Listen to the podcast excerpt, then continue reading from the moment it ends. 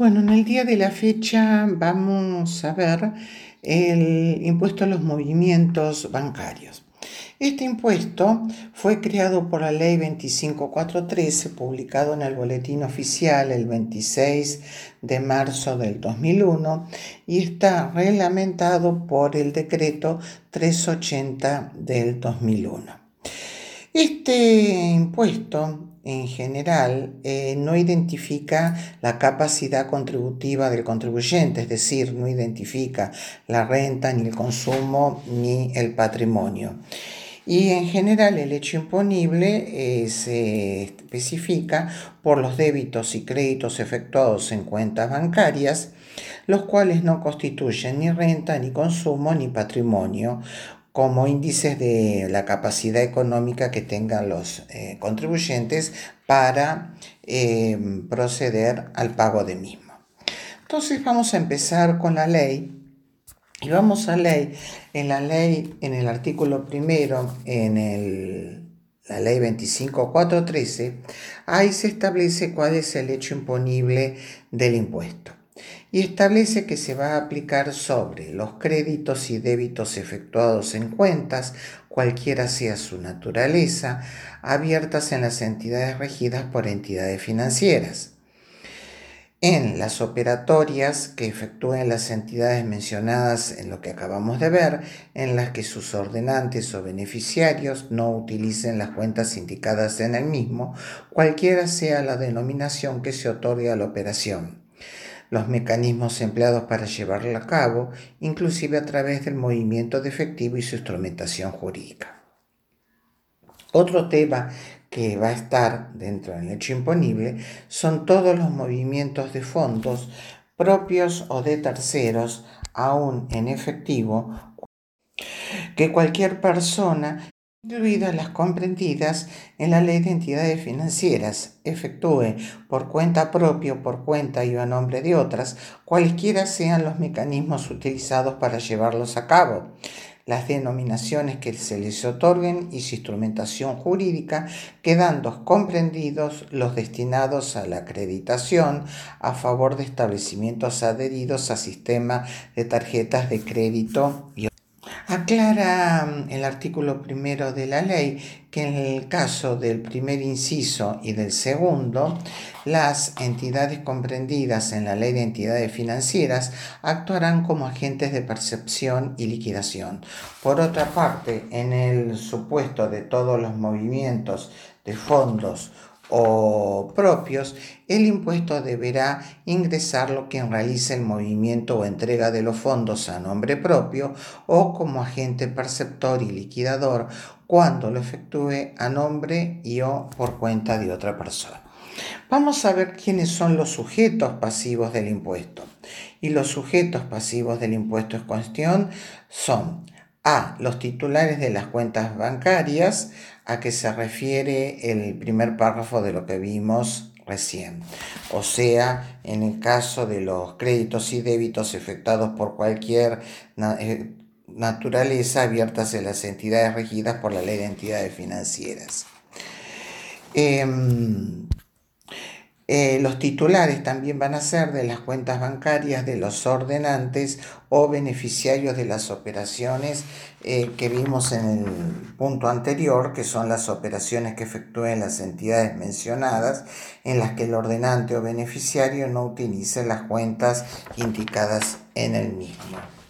Y por último, tenemos quienes efectúen el movimiento de fondos por cuenta propia, en el último caso previsto que vimos en eh, nacimiento del hecho imponible.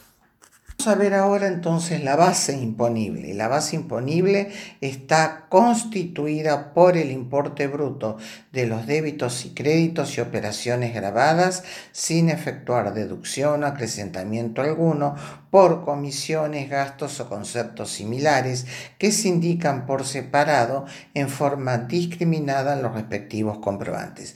Eso surge del artículo primero de la ley 25413. Vamos a ver el nacimiento del hecho imponible cuando es. Y en el supuesto del inciso A del artículo primero, En el artículo primero que nos dice los créditos y débitos efectuados en cuentas cualquiera sea su naturaleza, abiertas en las entidades regidas por la ley de entidades financieras, el nacimiento de hecho imponible va a ser en el momento de efectuarse el débito o crédito de la respectiva. En los incisos B y C del artículo primero, cuando nos habla de las operaciones que efectúan las entidades mencionadas en el inciso anterior y en el C de todos los movimientos de fondo, el nacimiento del hecho imponible va a ser cuando la operación deba considerarse realizada o efectuado el movimiento o entrega. Vamos a ver cuál es la alícuota general.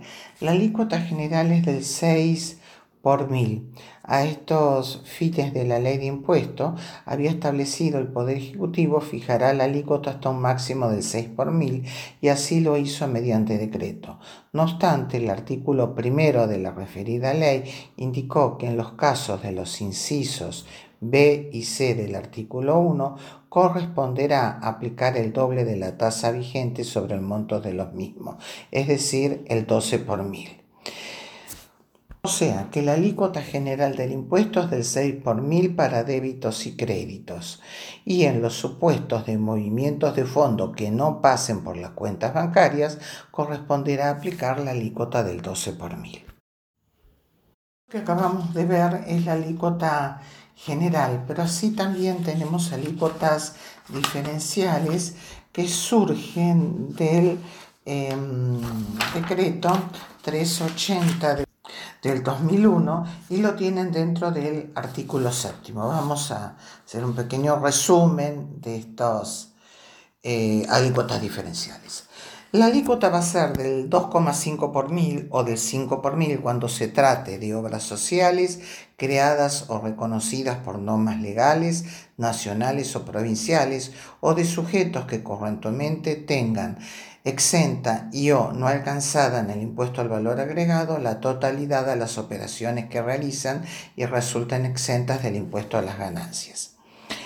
También la alícuota va a ser del 2,5 por mil o de 5 por mil cuando se trate de operaciones de los artículos 1, 2, 3 y 4 de la Ley 19640 del Tierra del Fuego o regímenes de promoción industrial de las leyes 21.608 y 22.021 y sus modificatorias cuando el porcentaje de exención o liberación del IVA sea del 100%.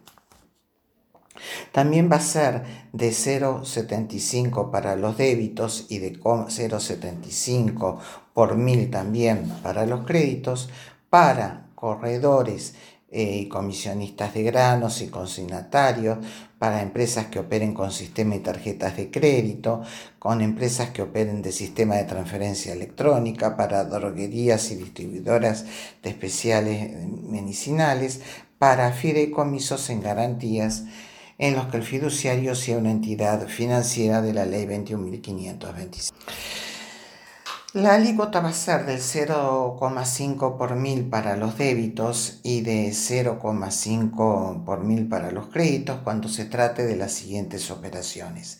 Débitos en cuenta corriente cuyo importe se destina a la compra de letes del Banco Central. 2. Para el débito originado en la adquisición de documentos cuyo plazo de vencimiento sea igual o inferior a 15 días.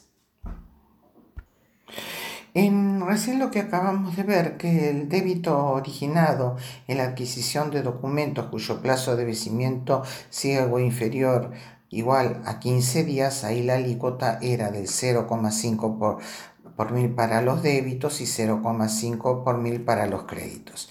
Y ahí se eleva al 1 por mil para los débitos y 1 al mil para los créditos cuando se trate de esas operaciones cuyo plazo sea igual o superior a 16 días y no exceda de 35 días.